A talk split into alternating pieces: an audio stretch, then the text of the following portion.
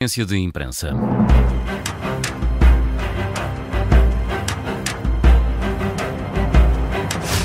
Está então no ar a habitual conferência de imprensa das manhãs 360 da Rádio Observador. É aquele momento das manhãs em que destacamos histórias ou notícias ou factos que vemos e lemos publicados por aí pelos sites nacionais e internacionais. A Carla Jorge de Carvalho Ficou em casa, foi ao observador. Foi. Carla. fui fui uh, não, dentro... Ficou em casa, não há nenhum sarcasmo nesta não, afirmação. Não, não, não, não, está-se bem. Fizeste está bem. bem. Fiz bem, fiz bem. Li um artigo do, do Tiaqueiro um, por dentro no do observador. movimento, no Observador, por dentro do movimento que paralisou as urgências, a Médica Zero e os grupos do WhatsApp e os remorsos é a história do movimento Médicos em Luta, a origem deste movimento, como é que começou aquele movimento que fez com que milhares de profissionais uh, tenham uh, pedido a escusa das horas extra, Uhum. uh, para além das 150 que estão previstas na lei. Como é tudo começa então e é interessante porque vamos, nós, se calhar todos nós tivemos conhecimento deste movimento quando ele já tinha impacto, mas isto começa em agosto, na altura, de facto, as negociações entre sindicatos e ministérios já se prolongavam há alguns meses, e, mas a insatisfação era mais dentro dos próprios médicos e isto começa em agosto no Serviço de Urgência Geral do Hospital de Santa Luzia, em Viana do Castelo, com a médica Helena Terleira, especialista em medicina interna, com 60 anos e que diz, ela mesmo como a médica zero deste movimento. Ela estava a cumprir mais um turno e uh, pensou como é que se pode aumentar a pressão uh, para forçar que as negociações levassem a bom porto. Pensou então numa carta que fosse assinada pelo maior número de médicos possível e que servisse como uma espécie de aviso ao Ministro da Saúde, Uhum. uh, dizendo ou havia acordo com os sindicatos ou então os médicos iam começar a entregar as minutas. a esta médica juntou-se outra, Alexandra Esteves, também internista, de 33 anos, concordou com o plano. A estas duas juntou-se Carla Meira, outra internista que trabalhava na unidade de cuidados intermédios do mesmo Hospital de Santa Luzia. Estava assim constituído aquele núcleo duro do movimento que começou em Viana, mas que rapidamente se espalhou uh, pelo, uh, pelo resto do país. Estas minutas já existiam, tinham sido disponibilizadas pela FNAM, mas não tinham tido nenhum impacto. A adesão era reduzida, mas isto estava de facto prestes uh, a mudar quando este grupo foi enviando a ideia aos contactos, depois aos colegas de curso, depois a outros hospitais e foram-se apercebendo que, que, que, os médicos começaram a aderir. À medida que eles se iam juntando, eram incluídos num grupo de WhatsApp chamado como Médicos em Luta. Ah. Então, conta, conta uma das médicas, chegámos rapidamente às 1.200 assinaturas e tivemos de criar o Médicos em Luta 2 e depois o Médicos em Luta 3, porque os grupos do WhatsApp têm um limite Ah, de ok. 1024 membros, também desconhecia. Uhum. Encheram estes grupos do WhatsApp, foi, foi então necessário transferir isto para um grupo de Telegram, onde o limite de membros é, é muito mais eh, alargado. Enfim, a história é contada, percebe-se como eh, eh, a, a ideia foi, foi sendo Foi aprovada, é? foi crescendo, é isso Uhum. mesmo, foi, foi crescendo. Portanto, é um artigo quase medicina forense, não é? é, praticamente, é praticamente. Criando esse movimento que começou então no WhatsApp, é quase como puxar pelo novelo é? Exatamente, e começa nos, nos hospitais do Norte, eles explicam que só quando chega aos hospitais de Lisboa é que o impacto eh, é maior e, e o governo toca os sinais de alerta no governo. Uhum. Eh, Também algumas, algumas eh, hum, frustrações, pensaram que as, que as populações iam protestar, que ia ser também outra forma de pressão à medida que os serviços fossem, fossem sendo fechados. Uhum. Pensaram que os autarcas iam querer reunir-se com os médicos, nada disso aconteceu. Ah, enfim, vale a pena ler e vale a pena também perceber como dizem que, eh, apesar do contador das horas extra ter voltado ao zero, agora ontem, no dia 1 de janeiro, dizem que o movimento vai continuar, até porque rapidamente as 150 horas obrigatórias se vão ah, extinguir. Hum, e, portanto, está no observador, vale a pena ler, creio. Muito bem, vamos continuar a falar de saúde seguramente nas próximas semanas e também nos próximos meses. Júlio, tu estás muito cibernético neste início de 2024. É, quem diria? É uma resolução tua, não é? Uma Vais dedicar-te às novas tecnologias. Vou-me dedicar às novas tecnologias neste ano. Um dia vais chegar 2024. vestido de, com um exoesqueleto Júlio Magalhães biónico, será? E uma lanterna na cabeça. Isso. Exatamente. Vamos à tua história. Hum, Ora, muito bem, eu uh, continuo na inteligência artificial, uhum. portanto, desta vez fui perguntar ao Bing da Microsoft quais, são, quais foram os acontecimentos mais inusitados que ocorreram em 2023. Uhum. Não perguntei aos outros, não saímos daqui também, uh, mas um, aqui vão as respostas. Não sei se vocês se lembram disto, eu sinceramente nem me lembro, mas pronto, foi inusitado.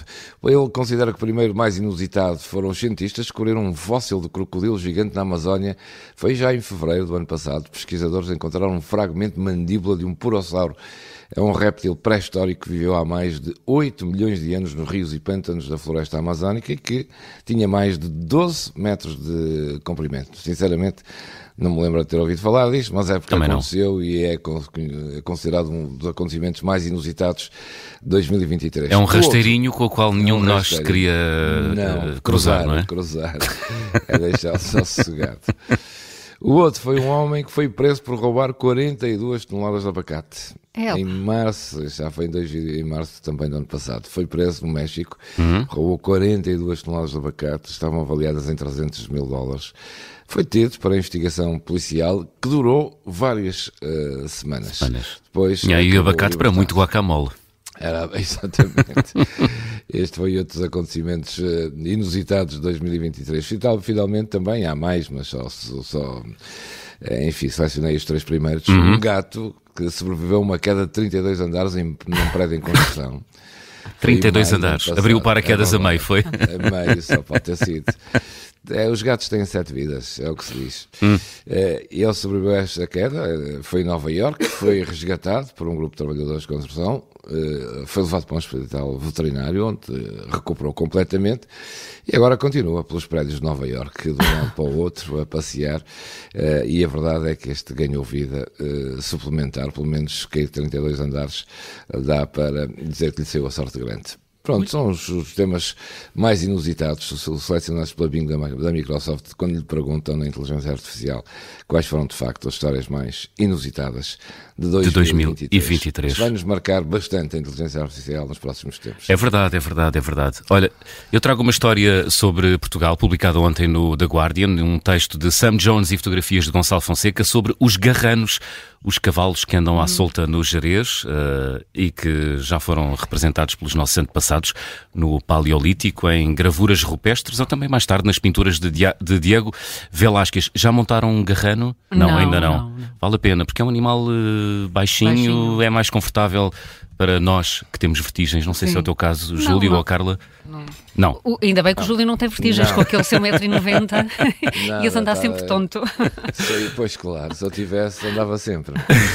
Olha, lê-se no, no, artigo publicado ontem então no The Guardian que há 80 anos haveria entre uh, 40 a 60 mil garranos em Portugal. Hoje a população destes cavalos de baixo esporte situa-se apenas entre os mil e 500 e os 3 mil. É muito pouco. Muito pouco. Há alertas. Uh, o, o presidente da Associação de Criadores de Cavalo Garrano alerta para a decadência das populações destes equídeos e para as suas consequências. Ora, a diminuição deve sobretudo à falta de função. Os cavalos deixaram de ser necessários para a agricultura, para carregar, enfim, mercadorias ou para puxar uh, charruas e por isso uh, este uh, presidente, o presidente da Associação dos Criadores de Cavalo Garrano, José Leite, considera que os cavalos garranos estão mesmo condenados.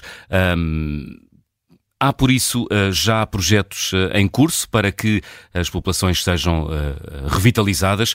Por exemplo, a REN, a empresa que hum. gera as a linhas, rede a Rede Nacional, Elétrica Nacional tem nesta altura quase 300 cavalos, espalhados em 4 mil hectares para que esses cavalos possam ir modelando a paisagem, digamos assim, pisando os terrenos, uh, mantendo o, o, mato rasteiro hum. uh, triturado, uh, gerindo as, os pastos que depois no verão secam e podem incendiar-se, e portanto há, está a ser descoberta uma nova função para estes cavalos que foram domesticados há 16 mil anos. O artigo, o jornalista que assina este artigo falou com alguns criadores de cavalos que têm pequenas manadas, sublinha sublinham a existência destes animais e a importância deles num território que é também do lobo ibérico. Há muitas alcateias de lobo ibérico nesta zona do país. Portanto, se os garranos desaparecerem, uh, geram-se desequilíbrios que podem levar também ao desaparecimento uh, do lobo. O artigo termina com uma ideia poderosa e forte Perder de vez o cavalo garrano no Jerez seria o equivalente a perder em Lisboa, imaginem, o Mosteiro dos Jerónimos. Bem. É um património com o qual não podemos viver, sem o qual não podemos viver, não é? E às vezes, quando estas notícias vêm de fora, talvez nos ajudem a despertar é um pouco mais para a importância delas. É verdade. Foi a conferência de imprensa. Está de regresso amanhã, antes do Jornal das Oito.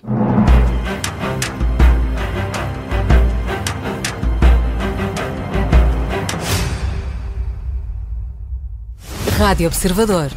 Gondomar, 88.1. Muito melhor que descontos, só mesmo descontos em saldo. Até 29 de fevereiro, as marcas que adora, com descontos até 80%. Quem aproveita, volta. Freeport Lisboa Fashion Outlet e Vila do Conde Porto Fashion Outlet.